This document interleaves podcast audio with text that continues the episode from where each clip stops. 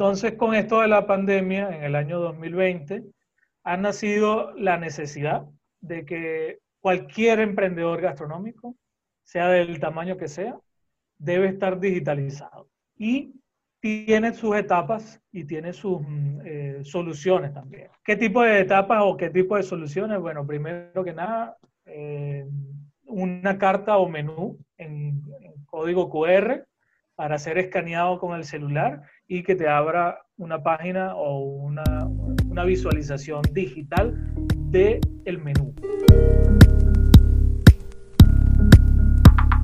Hola, soy Malcolm Barrantes y estás escuchando Tenedor Digital, el podcast de la comunidad gastronómica apasionada por el marketing digital.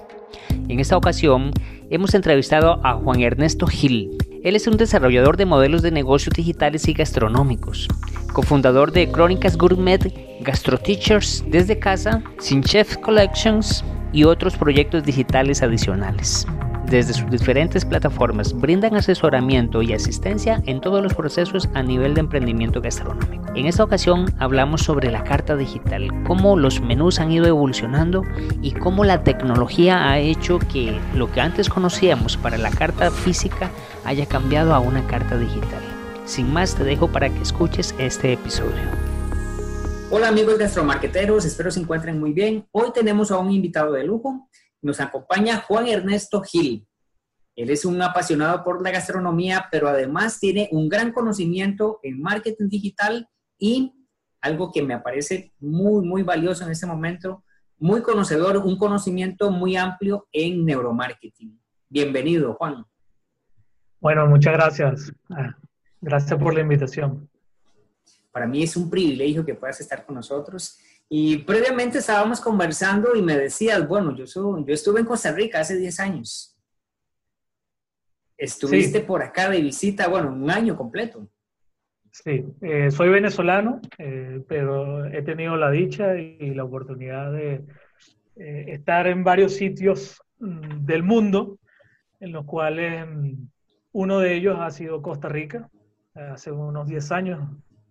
Y me, pareció espectacular. Tuve la oportunidad de vivir al menos un año, año y medio, estando y, haciendo vida, ¿no? Eh, la verdadera vida, no fue solo de visita o de, de vacaciones. Genial. Juan, coméntanos un poco de quién eres tú para que la audiencia pueda conocerte, pueda saber cuáles son tus especialidades, a qué te dedicas. Te doy un espacio para que hables sobre lo que quieras contarnos. Eh, bueno, soy cocinero profesional, eh, egresado del Instituto Culinario de Caracas hace ya unos 15 años atrás y también estoy especializado en marketing y eh, me he especializado en marketing gastronómico.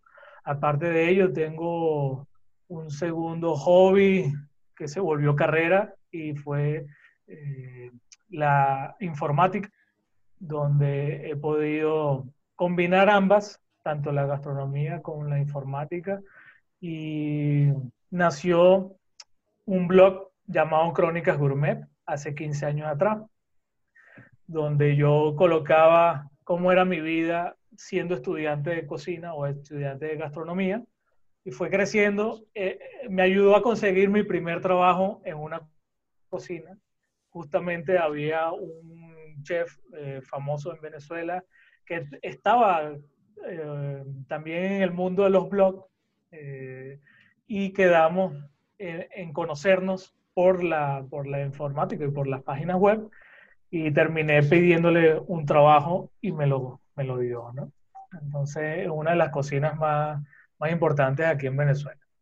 Luego fui, estuve en Costa Rica eh, haciendo una especialización en redes informáticas y para combinar siempre en conjunto mi parte o mi hobby y mi carrera de informático. Entonces, mm, terminé conociendo y viviendo Costa Rica. Luego tuve la oportunidad también de eh, implementar ciertos mm, talleres y consultorías basados lo que es la estructura de costos, eh, emprendimiento gastronómico y tenemos mm, presencia en Venezuela y en Chile. Muy interesante. Cuando yo estaba leyendo, visitando tu sitio web, encontré aparte de muchos recursos, eh, Juan, me llama mucho la atención algo que tú estás pues uniendo y que tal vez en este momento de pandemia es donde más sentido le están encontrando los restauranteros. Tienes ese bagaje, este expertise en la parte de software, de desarrollo de redes, de desarrollo de, de programas, tienes ese conocimiento de la gastronomía y además posteriormente empiezas a incluir la parte de neuromarketing. Hablábamos recientemente y te decía, bueno, es que es súper interesante porque la pandemia está obligando a que los restaurantes formen, creen un, menú y que todas las teorías que se han desarrollado anteriormente a este menú digital están cambiando o cambiaron de golpe porque ahora tienes que mostrar un menú que ya no es físico, ahora es digital y que las personas no saben ni cómo crearlo. O sea, en el mejor de los casos, que no es la mejor opción, lo que hacen es escanear o hacer un PDF de su menú, buscan un código QR y pues ahí los mandan, pero la navegación, la, ¿cómo decirlo? O sea, esa facilidad para poder navegar en un celular no es la óptima. Entonces, ese es el tema que me, apasionaría desarrollar en esta, en esta ocasión. Sí, mira, esta transformación digital de los restaurantes eh, en países y en culturas como las asiáticas han tenido muchos años de avance. cuando Japón hace 15, 20 años atrás ya tenía eh, restaurantes digitalizados, eh, meseros robot, donde ya tenían este, un cierto parámetro de digitalización de restaurantes, Latinoamérica o América en sí, no simplemente estaba en la parte analógica todavía.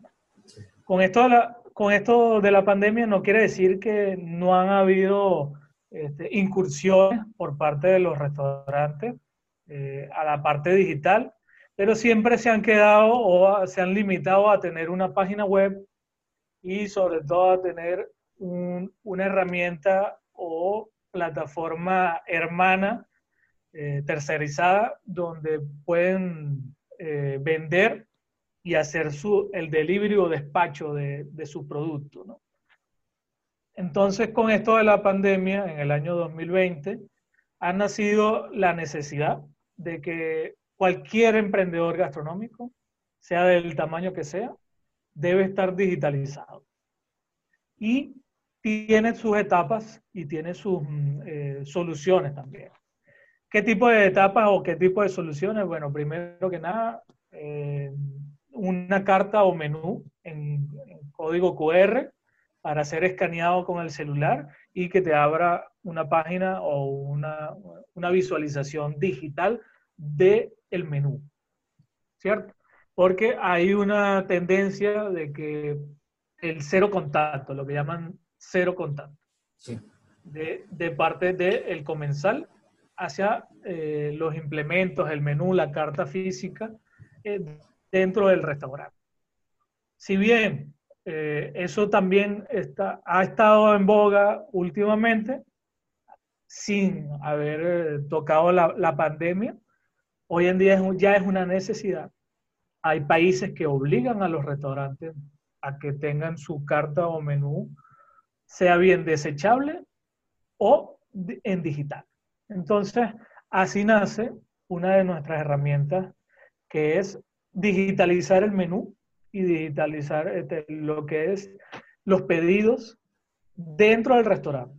Aparte de eso, también estamos implementando, porque ya es otro modelo de negocio que se debe implementar por separado, es a los pedidos online o pedidos en línea, donde el restaurante puede manejar y organizar su delivery eh, fuera de las plataformas mm, más conocidas en ese momento. Eh, ¿Por qué? Porque eh, no, todo, no todos los huevos deben estar en, o no todas las gallinas, ¿cómo No todos los, No ponen todos los sí. Los huevos deben estar de una sola gallina, ¿no? Hay que colocarlos en, varias, en varios cartones. Entonces, ¿qué, debemos hacer los, emprendedores gastronómicos? Es diversificar ese modelo de venta, ese embudo de venta, a través de estas herramientas digitales. ¿Cómo, cómo lo logras y cómo debería ser eh, esa transformación digital? Es que tienes que tener en cuenta de que los departamentos o, las ventas son separadas.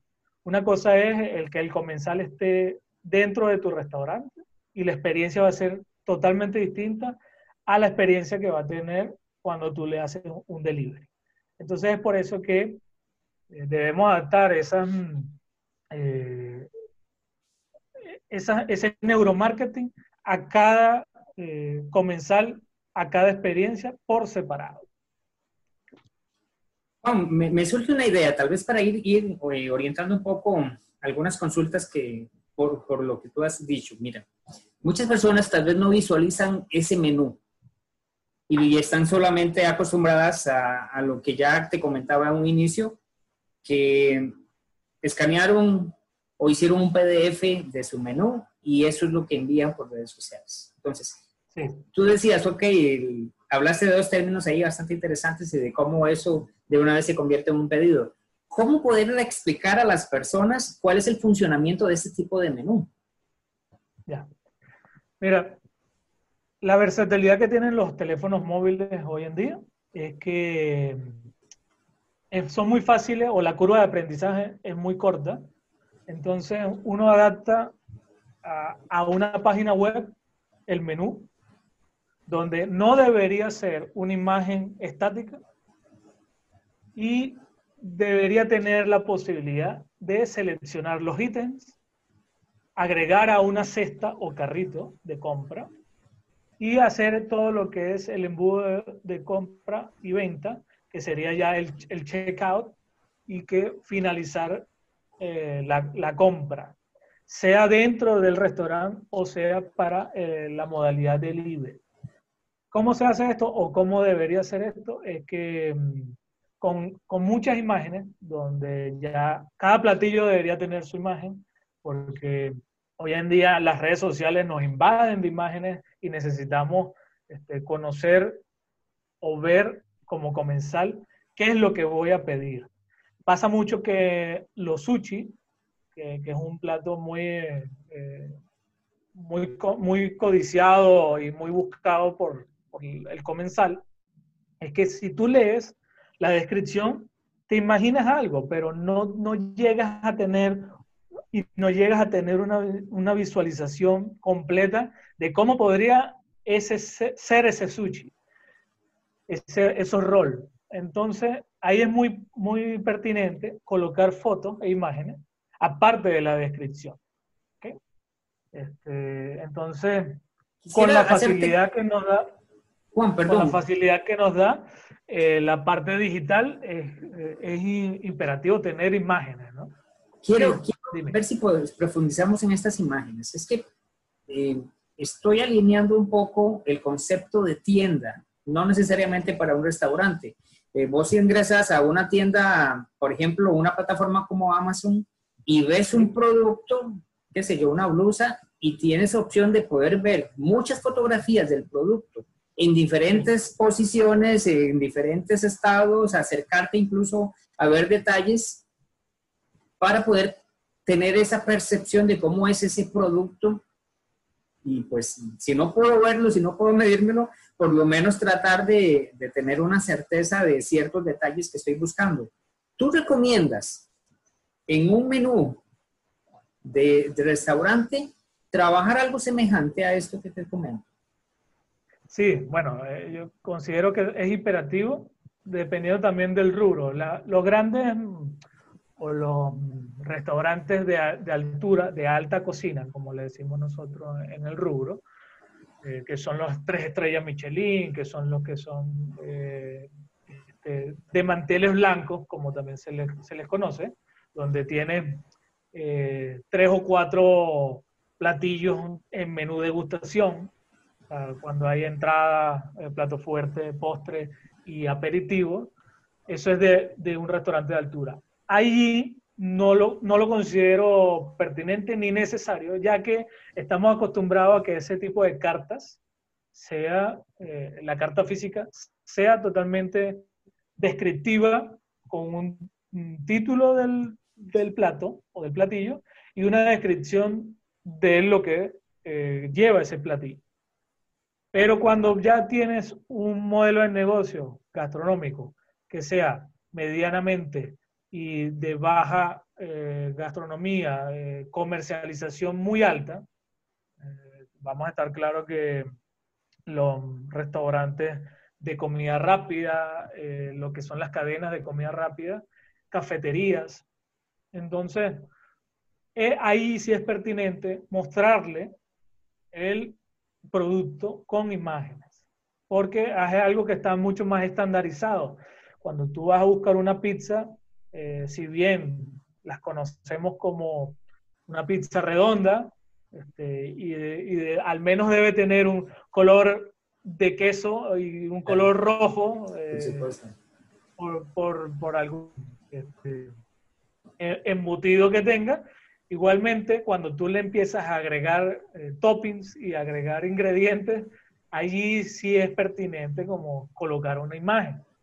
Y sobre todo que hoy en día consumimos muchas imágenes dentro de las redes sociales. Entonces debemos competir, como restaurantes debemos competir contra mucha gente, muchas cuentas más, y debemos este, demostrar que somos los mejores en pizza, que somos los mejores en sushi, y que de verdad la experiencia va a ser eh, eh, la, la idónea o la que busca el comensal.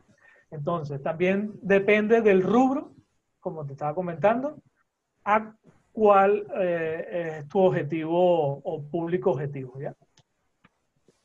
Juan, conversabas también y hablabas de la descripción del platillo.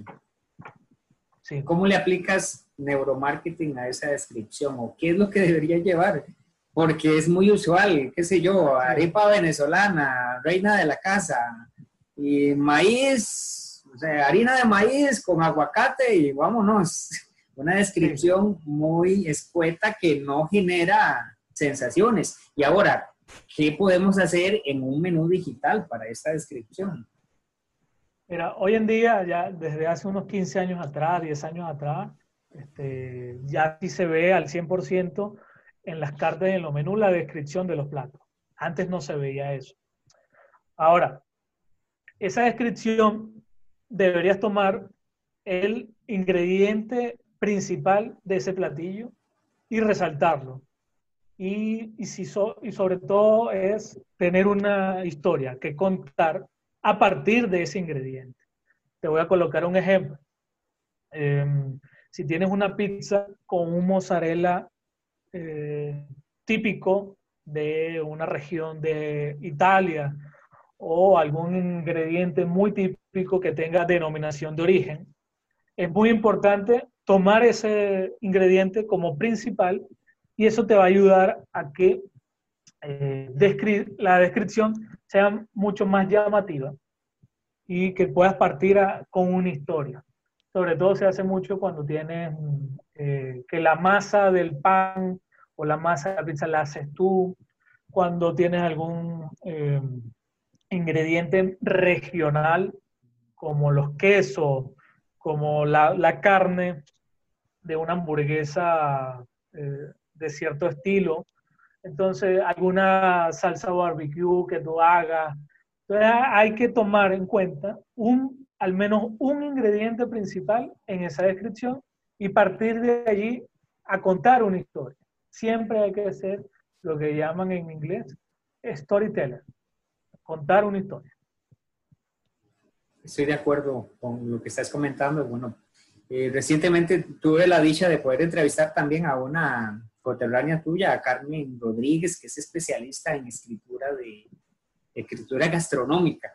Y hablábamos mucho, ella habla de esos adjetivos de poder, creo que es que le dice ella. Y este, te comento esto, Juan, porque para mí ha sido muy frecuente ver cartas en donde la descripción deja mucho que desear, en donde la descripción no te genera sensaciones que te provoquen consumir el platillo. Y puede ser, bueno, esta es una justificación que doy yo, que antes tenías una restricción de espacio en un menú físico, pero ahora la parte digital te permite poder crear enlaces, poder crear un texto que se despliega y poder extenderte un poco más en este tipo de, de enlaces mentales, por decirlo de una forma, de esos enlaces neuromentales que van a captar la atención de, nuestros comensales. Sí, totalmente, Malcolm. Eh, también hay que tener en cuenta de que es un embudo eh, de compra o de venta donde está el comensal.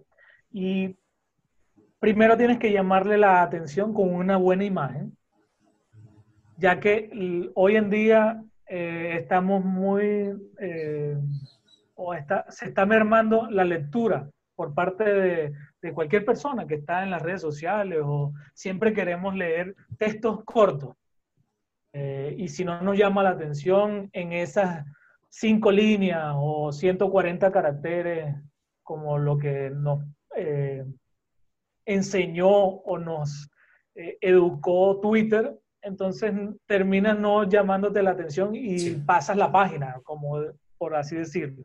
Entonces, primero que nada hay que llamar la atención con una imagen buena y este, aprovechando que en la parte digital el espacio existe, eh, por supuesto, terminar ese, ese, ese embudo de venta para eh, que el comensal sea atraído basado en la imagen y la, escritura o el caption, como le dice.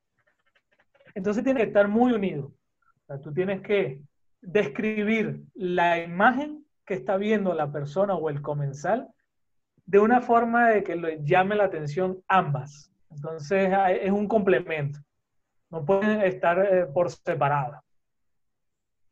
Fíjate que me viene a la memoria una situación que también es muy usual ahora en redes sociales, que es la prueba social es esa aceptación o esas opiniones que dan otras personas sobre nuestro servicio, nuestros productos. ¿Cómo podemos incorporar este, esta prueba social a un menú? En cuanto a las valoraciones o los reviews que se puedan tener dentro de una página web, ahora que todo es en digital, eh, ahí lo importante es que va a decidir mucho más rápido a favor del restaurante, por supuesto, eh, el comensal, cuando lee esas valoraciones eh, positivas, ¿no? Y sobre todo que mm, hoy en día hay que tener mm, herramientas como la que son de fidelización para el cliente, lo que llaman la tarjeta de cliente frecuente, donde podrían tener ciertas herramientas eh, de fidelización consumiendo, eh, consumiendo en el local o, consumiendo el producto, obtiene ciertos puntos para luego ser redimidos por premios dentro de ese local o ese restaurante o ese producto. Entonces son herramientas eh, que han estado siempre en tiendas de, ropa, tiendas de, departamentales, eh, Amazon, de cadenas de, tiendas departamentales y hoy en día es necesario este, hacer esa fidelización a los comensales también de los restaurantes, que es muy importante. Nosotros creemos como gastrónomos, dueños de restaurantes, que cuando ya pidieron la cuenta y pagaron y se fueron, este, ya ese cliente no, no, existe más. Entonces hay que quitarnos eso de la mente, eh, transformar esa, esa mentalidad de que ahora hay que fidelizar al cliente. Ahí no, no se acaba con la cuenta eh, esa relación que debería tener el cliente con el restaurante.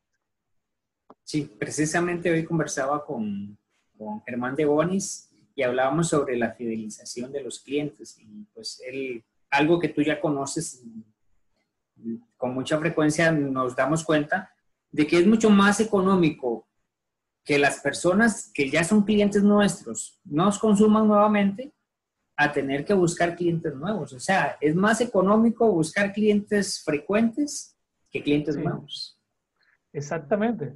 Es que el gasto operativo de buscar un cliente nuevo eh, va de la mano de que tienes que colocar promociones, publicidad dentro de las redes sociales. Hoy en día todo, todo comensal posible o posible comensal está dentro de las redes sociales, entonces uno tiene que partir de allí. Pero entonces no se acaba la relación del el comensal al pedir la cuenta, sino de que eso continúa, ¿no? Esto es lo que llaman un postventa. Nosotros en Flabu estamos implementando toda la seguidilla de herramientas basados en que eh, hay que fidelizar al cliente, hay que presentarle soluciones digitales que estén a la mano del, en el celular. Entonces tienes un menú en digital, también tienes eh, para escanear el QR, ¿no?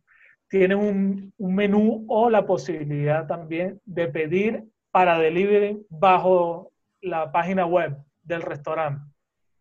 Y luego, cuando ya terminas eh, tu experiencia en ese restaurante, acumulaste puntos porque tienes un programa de fidelización y luego cuando vayas a volver a comer este, y hasta podrás invitar a personas, vas a tener descuentos, vas a tener premios.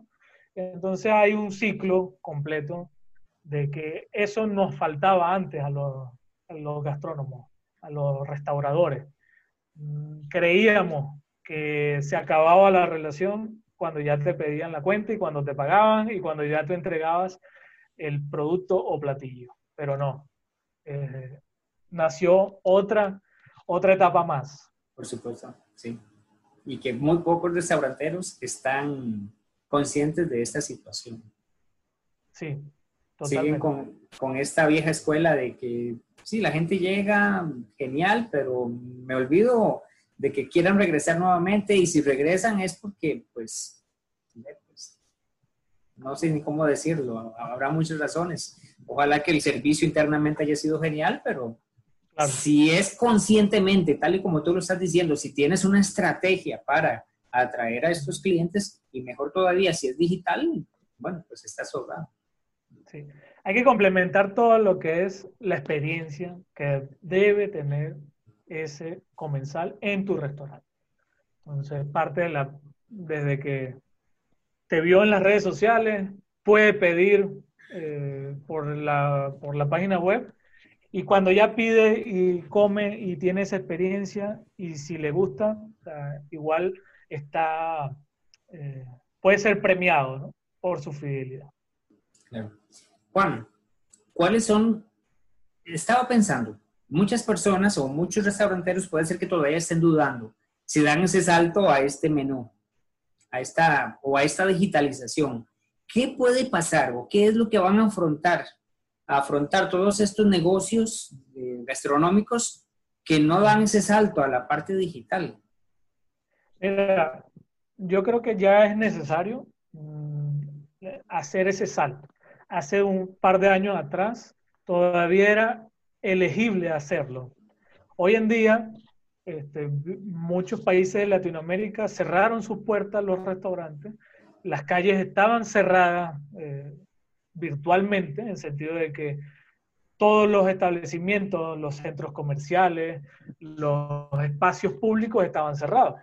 Ya se está abriendo ciertos espacios, pero sigue siendo este, en una medida pequeña, muy controlada. Entonces, sí o sí, ese restaurador debe hacer ese salto porque ya quedó y va a quedar. O sea, no, hay que subirse al, al autobús o hay subirse al tren de la digitalización. Si no te subes, pues simplemente tus ventas van a bajar y en, en algún momento vas a tener que cerrar o simplemente eh, te vas a quedar en el aparato, como dicen. Sí. Así que ya lo escucharon, tienen que digitalizarse, tienen que empezar este proceso. Puede ser que no sea fácil. Yo creo que cuando estamos enfrentando esta situación se nos puede venir un mundo de, de problemas, pero no lo hagan solo, busquen una persona que los pueda apoyar, así como como Juan, que ya tiene todo su, su bagaje en este campo, nosotros también podemos aportarnos un poco. Juan, me gustaría que hablaras un poco ya, pues cambiando el tema, dejando ya el menú y, me, y volvamos a retomar el asunto este de toda la plataforma que estás desarrollando, de todo este recorrido y todas las opciones que, que puede tener un restaurante o un negocio gastronómico con la tecnología. Sí. Bueno, partimos de que mm, a, las, a los talleres y consultorías que hemos dado, mm, un gran porcentaje de esos participantes tienen miedo al Excel, tienen miedo a los números y una de las fallas que tienen los emprendedores gastronómicos es colocar un precio de venta del platillo. Entonces, en Flau hicimos lo que es una herramienta eh, que se que en formato de aplicación, formato también de página web, donde podrían costear las recetas. Ese como primer paso de herramienta, ¿no? Este, poder colocar un precio de venta adecuado y poder vender adecuadamente y entender la dinámica de ser restaurador o de ser emprendedor gastronómico. Luego, este, implementamos también lo que son las herramientas digitales del menú, como te estaba comentando anteriormente, escaneo de código QR, posibilidad de vender o de, de hacer el pedido desde la página web para delivery.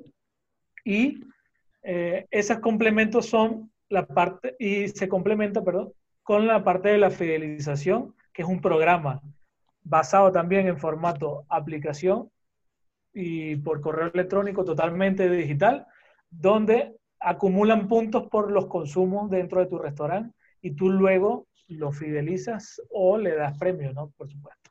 Entonces son herramientas totalmente digitales, eh, bastante accesibles para el día a día de un, de un restaurante. No conlleva un gasto mayoritario.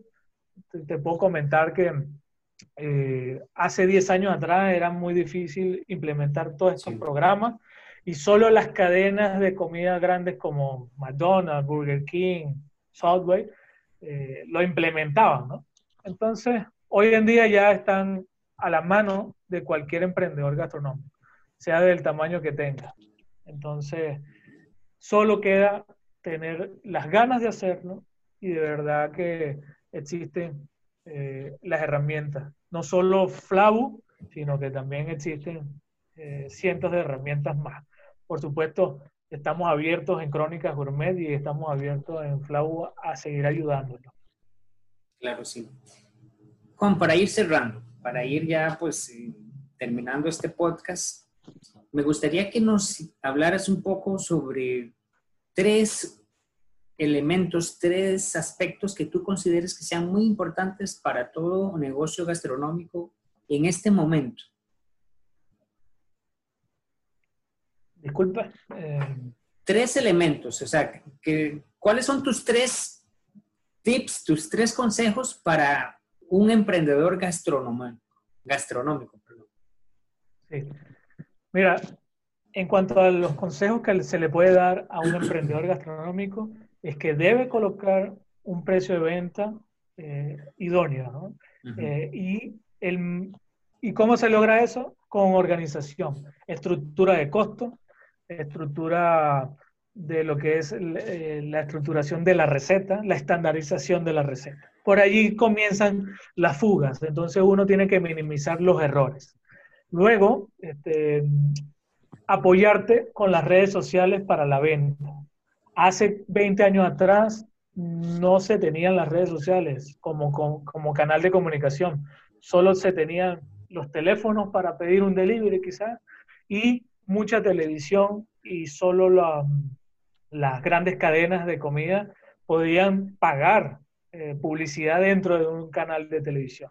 Entonces, al momento de que nacen las redes sociales, se masifica, se democratiza este, el llegarle a cientos y a miles de comensales a la redonda que tengas en tu restaurante. Entonces, ese es el segundo paso. Este, publicidad en redes sociales, tener tu perfil en, las redes sociales, dependiendo de cada país, cada zona, también eh, tienes que estar en unas y no estar en otras. O sea, es muy pertinente que no debes estar en todas al mismo tiempo, si no la vas a poder atender. ¿no? Es lo mismo que abrir la puerta de tu restaurante, es lo mismo que tener abierto un perfil en las redes sociales, porque está 24 horas por 7.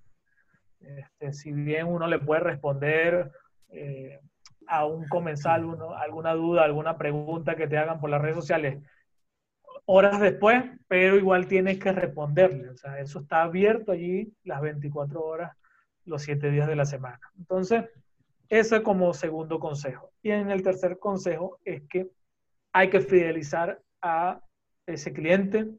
Debes ponérsela fácil, eh, colocarle todo ya en digital. Este, la herramienta que, que es un celular o un móvil para los restaurantes hoy en día no tenemos la idea global de lo que la persona está todo el día dentro de ese celular. Entonces, ¿cómo no llegarle y cómo no mostrarle y darle la posibilidad de que te compre a través del celular? Entonces, también puedes utilizar herramientas como WhatsApp Business. Nosotros tenemos una de las herramientas eh, de compra por delivery, es que terminas la compra o terminas la conversación dentro del WhatsApp, en un chat de WhatsApp directamente con el restaurante. Entonces tú le haces el pedido a través de la página web y, y automáticamente a darle checkout se abre tu, el WhatsApp de ese cliente, de ese comensal, en el, en el chat o conversación con el restaurante. Entonces el restaurante recibe ya el pedido.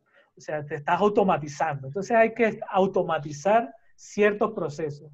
Los procesos ya hoy en día, el comensal está de que todo lo quiere para ya, ¿no? Para ayer.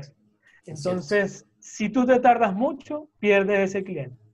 Eh, es una guerra, yo le digo que es una guerra entre eh, quién responde más rápido, quién la atiende más rápido, porque hoy en día está todo por allí, por el celular. Entonces, son esos tres consejos. Eh, los consejos es que tengas una buena estructura de costos, que eh, puedas eh, hacer publicidad, tener alcance, un alcance mayor. No, no, no digo o no, no hay que dejar a un lado lo que es la publicidad tradicional, como el los volantes, los flyers, los, eh, los ciertos, este, en la radio, en la televisión, si es posible, pero hay que enfocarse también en la parte digital en cuanto a la publicidad. Y como tercer consejo es que hay que fidelizarse eh, el cliente final, el usuario, el comensal, y hay que ponérsela mucho más fácil. Hay que responderle rápido y atenderlo rápido. Buenísimo. Juan, ¿cómo te pueden encontrar en las redes sociales? ¿Cómo te contactan? Sí, nosotros tenemos ciertos mm, perfiles abiertos en las redes sociales, sobre todo en Instagram, donde eh, arroba crónicas gourmet y arroba flabu con doble O. Esas dos herramientas o esos dos perfiles son sobre consultoría para los emprendedores gastronómicos y las herramientas digitales que ya les estaba comentando. ¿Y el sitio web cómo lo pueden encontrar? www.cronicasgourmet.com y www.flavu.club. Perfecto, bueno, pues entonces ya escucharon, ya pueden buscar información de todo lo que nos ha hablado Juan en este momento en cada una de estas redes sociales o en, este, en su sitio web, que por cierto normalmente siempre dejamos todos los enlaces en la descripción, entonces ahí los van a poder encontrar. Juan, pues agradecerte, agradecerte por tu espacio, por la gentileza de poder compartir con nosotros tu conocimiento. De verdad que es de mucho valor para nosotros el poder escucharte y el poder recibir toda esta información de primera mano. Vale, buenísimo. Muchas gracias a ti por la invitación. Y eh, la gastronomía es global, así como eh, Crónicas y Flau también están abiertos para todos eh, y que no me pueden conseguir por, por, las redes sociales y yo con gusto les responderé alguna duda que tengan. Muy amable de tu parte, Juan. Y bueno, pues eh, agradecerle a todas las personas que han escuchado el episodio, recordarles que nuestro podcast Tenedor Digital se escucha todos los lunes a partir de medianoche, se publica y cada semana tenemos un nuevo invitado que nos va a estar aportando mucho conocimiento sobre gastromarketing. Así que nos vemos la próxima semana. Gracias. Gracias por haber escuchado todo el episodio. Te recuerdo que en la descripción de este podcast podrás encontrar el acceso directo a uno de mis cursos gratuitos de marketing gastronómico. Solo tienes que inscribirte y recibirás el contenido en tu correo electrónico. Adicional, si te ha parecido que este podcast ha sido de mucho valor, por favor compártelo en redes sociales. Etiquétame como arroba Malcolm Y si lo estás escuchando en Apple Podcast, déjame una valoración de 5 estrellas. Y recuerda que la próxima semana nos escucharemos con un nuevo episodio y un nuevo invitado. Hasta la próxima.